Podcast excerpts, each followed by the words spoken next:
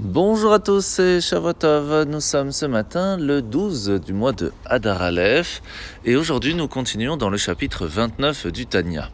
Alors l'Anmorazaken nous a expliqué jusque-là que lorsqu'une personne n'arrivait plus à ressentir euh, ne serait-ce qu'une envie de venir à la synagogue, ne serait-ce que même un, petit kiff d'étudier la Torah ou de faire la prière, c'est qu'il fallait travailler sur son cœur. Son cœur ne ressentait plus rien vers la spiritualité. Et c'était quelque chose que l'on pouvait arranger, mais cela ne se faisait pas du jour au lendemain.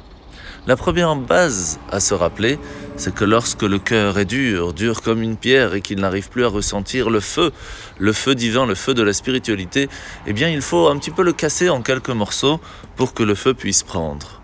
Et c'est ainsi que la Norazaka nous explique aujourd'hui qu'il faut aussi casser un petit peu le corps, pas seulement le cœur. Et pour cela, se rappeler que notre corps peut avoir des envies, des pulsions, que même les animaux n'ont pas envie. Parce qu'il faut se rappeler qu'un animal ne peut pas avoir, ne serait-ce que l'envie de faire quelque chose qui va à l'encontre de la volonté d'Hachem.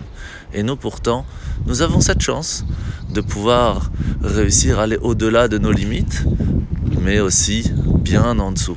Et c'est pour cela qu'à partir du moment où on se rappelle que ce corps qui nous fait fauter, ce corps qui nous fait avancer, peut aussi nous faire tomber.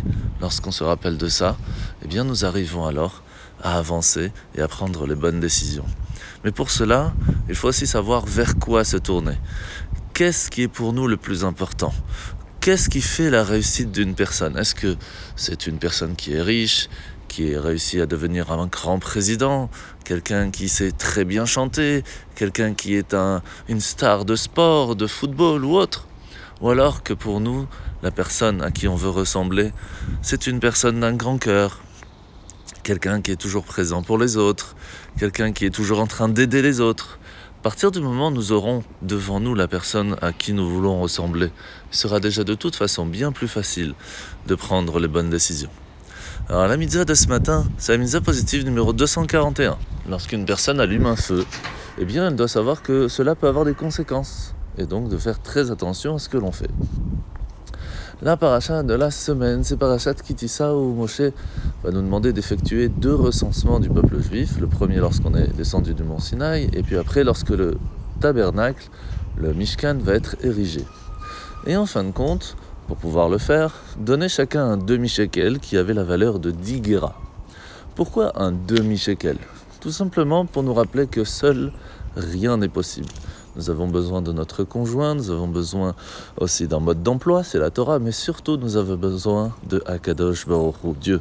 Et lorsque nous mettons nos dix forces, que ce soit la partie intellectuelle, la partie émotionnelle, vers la direction de Akadosh Baruch de retour, lui aussi nous donnera cette possibilité qui nous donnera toutes les forces pour réussir, pour avancer, pour évoluer, et en même temps de trouver le bonheur. Bonne journée à tous et à demain.